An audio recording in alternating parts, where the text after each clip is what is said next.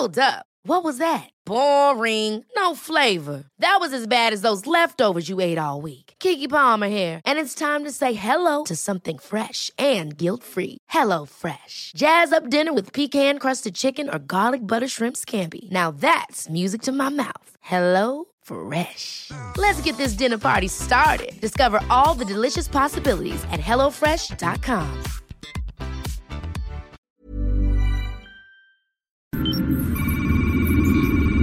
Que nadie nos olvide. Feminicidio de Silvia Quesaline Corona Montoya, Ciudad Juárez, Chihuahua, 8 de junio del 2019. Siempre nos hemos sentido en peligro, dice quien cuenta esta historia, porque a la familia de las víctimas no solo se les ha arrebatado a su ser querido, sino también su tranquilidad. Y se les siembra el miedo, un pánico que ahogan con la sed de justicia pues deben alzar la voz para que alguien las escuche, para que las autoridades las atiendan con profesionalismo y la sociedad se sensibilice. El caso de Silvia Quesaline Corona Montoya sucedió en Ciudad Juárez, Chihuahua, donde el feminicidio es tan cotidiano que se ha convertido en un referente. Ocurrió el 8 de junio de 2019 y, como también ya es costumbre, a estas fechas nadie sabe nada que Saline brillaba. Era la menor de cuatro hermanos, súper alegre, inteligente, gustaba de salir con sus amigas y tenía el sueño de convertirse en psicóloga. 23 años de edad, trabajadora, siempre andaba muy arreglada, siempre lo natural, sus pestañas impecables, su maquillaje, su risa, era la más inocente. Fue tía de 10 pequeños a los cuales no paraba de consentir cada que los veía. Tenía su carrito, el transporte que usaba para ir a trabajar a la clínica de belleza en la que hacía que las mujeres salieran de ahí como querían verse al espejo. También, en sus tiempos libres, ponía pestañas en lo que llegaba la hora de iniciar su formación profesional en la Universidad Autónoma de Ciudad Juárez. La niña consentida de la casa conoció en 2016 a un muchacho de nombre Raúl con quien su relación fue de ensueño, claro, el primer año. Después, un infierno. Al inicio, todo bien, amor, respeto, ternura, yo te quiero, tú me quieres. Con el paso del tiempo, eso se convirtió en no te arregles, ¿Por qué sales con tus amigas? Yo te llevo a la escuela, yo te recojo y te llevo a tu trabajo.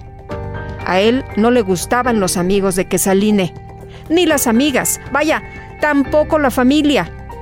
La fue alejando poco a poco de los que la querían. Para 2018 esa relación había pasado de la miel a la hiel. Raúl se adueñó de su vida. Él la violentaba tanto física como psicológicamente, le quitó todo.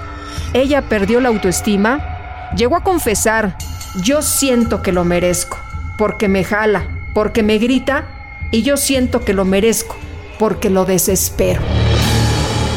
En 2018 llegó la primera confesión. Raúl me madreó. Luego de esta revelación, la denuncia por violencia. Ella tenía el dedo fracturado la demanda fue por encimita y ahí se quedó. A escondidas de la familia, Quesaline y Raúl se volvieron a ver. Ella dio positivo embarazo en febrero de ese mismo año, pero en cuanto se lo comunicó, este explotó y manifestó que no estaba preparado. La obligó a abortar. Las cosas no salieron muy bien y ella terminó en el hospital y la familia de la joven descubrió lo que se les quería ocultar. Bebé lo quería, pero por miedo a sus amenazas no lo pudo tener. El personal médico que atendió a la joven era amigo de la familia de Raúl y la pusieron en el registro pues de que se trataba de un aborto espontáneo, porque en Chihuahua no ha avanzado aún el derecho a la interrupción legal del embarazo y si se llegaba a saber lo que pasó, él estaría en problemas. Luego de esta pérdida, la aspirante a psicóloga comenzó a retomar su vida. Se entregó de lleno al CrossFit, le encantaba practicar esta disciplina, pero el acecho de su ex no la dejaba. No paraba de vigilarla, de estoquearla. Creó cerca de 10 perfiles falsos en Facebook para poder vigilarla. La furia del sujeto también convirtió en víctimas a los amigos. En una ocasión, él, a bordo de su troca, persiguió a la joven y a su amiga que viajaban juntas. La seguía tan de cerca que en ocasiones las chocaba. Ese evento terminó con un fuerte golpe contra otra camioneta. Para octubre del 2018, la situación escaló. Raúl llegó a casa del señor Francisco, padre de la joven, exigiendo verla. Ella, aterrada, no quería salir a recibirlo. Don Pancho afrontó la situación y le pidió que se fuera, pero el hombre no lo escuchaba. Solo salían de su boca insultos para la mujer que decía amar y la responsabilizaba por la pérdida del feto. El señor Francisco fue quien corrió a Raúl de su casa y quien advirtió que no quería verle más por ahí. Gracias a eso también recibió una de sus amenazas. Usted y su hija van a conocer todo el poder que tiene mi familia. Inmediatamente después de la escena antes descrita, padre e hija se fueron a poner una nueva denuncia por violencia, misma que se unía a la que antes había interpuesto la amiga por el susto de la camioneta. El proceso siguió. Se les comunicó a las partes que el agresor podía pasar dos años en prisión, pero ella no le quería hacer daño y lo perdonó. En diciembre de 2018, Raúl regresó a casa de don Francisco, esta vez acompañado de su papá. Presuntamente querían arreglar las cosas como adultos, pero lo único que se le pidió al joven fue que se alejara de la casa y de que Saline. Sin embargo, las amenazas volvieron a aparecer.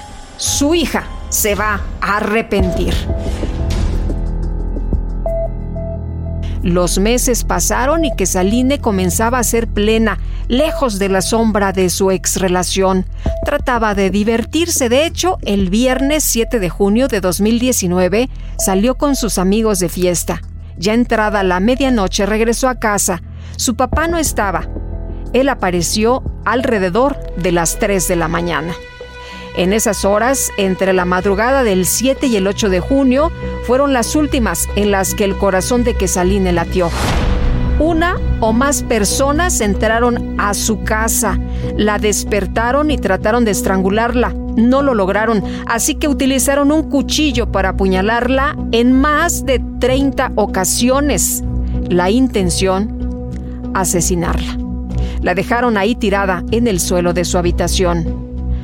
Don Francisco, el padre de la joven, desapareció, así como algunas de sus pertenencias, pantallas de televisión y una camioneta de doble cabina en la que el señor se trasladaba.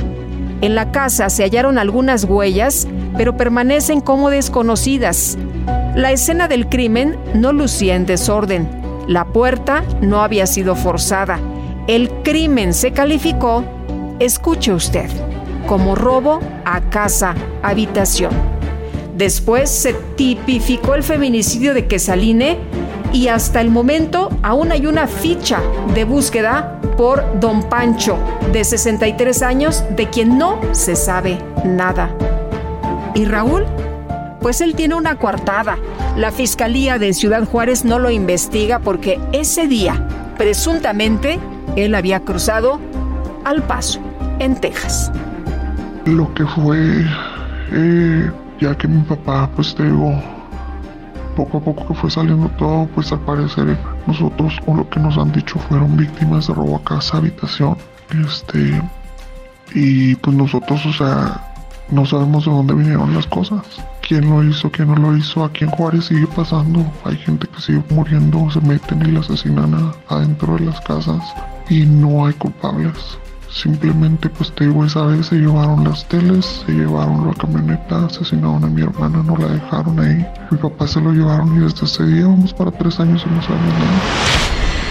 El de Silvia Quesaline Corona Montoya fue un feminicidio que nadie nos olvide. Que nadie nos olvide es un reportaje original del Heraldo Podcast, escrito por Paola Sánchez, editado por María José Serrano. El diseño de audio es de Alberto García. Yo soy Guadalupe Juárez. Conoce más casos de feminicidio a través de la plataforma de streaming de tu preferencia. Síguenos en Twitter, arroba Heraldo de México.